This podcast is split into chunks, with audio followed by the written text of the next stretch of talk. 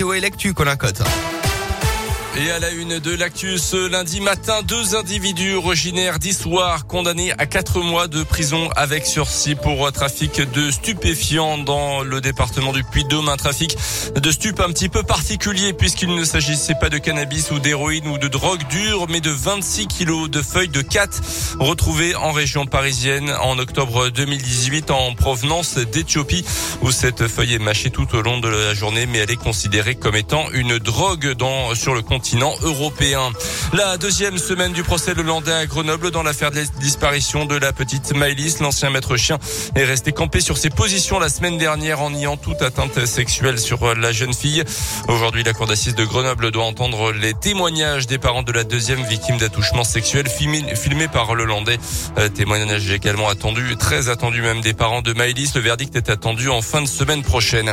Plus de trois heures de retard pour le Paris-Clermont ce dimanche soir parti à 19h de Paris. L'intercité 5983 à destination de l'Auvergne est attendue dans la capitale auvergnate autour de 2h du matin, donc cette nuit dans la nuit de dimanche à lundi.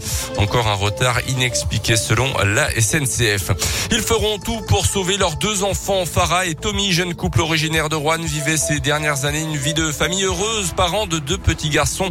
Mais au printemps dernier, tout s'est effondré lorsqu'ils ont appris qu'Eden, 5 ans, et Abel, 1 an, étaient atteints d'une maladie génétique Il s'agit du syndrome de Sanfilippo, une maladie incurable et dégénérative. Les deux enfants diagnostiqués ont une espérance de vie de 15 ans.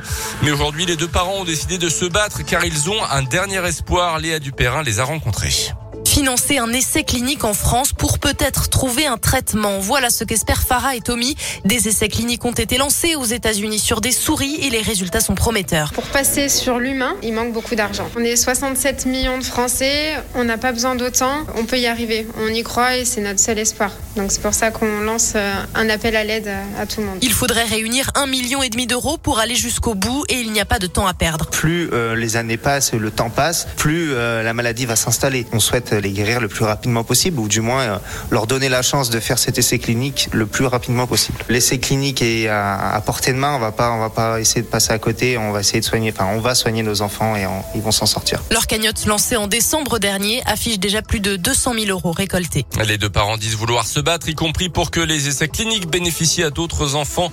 En France, on compte 150 cas du syndrome Sanfilippo qui touche en ce moment Eden et Abel.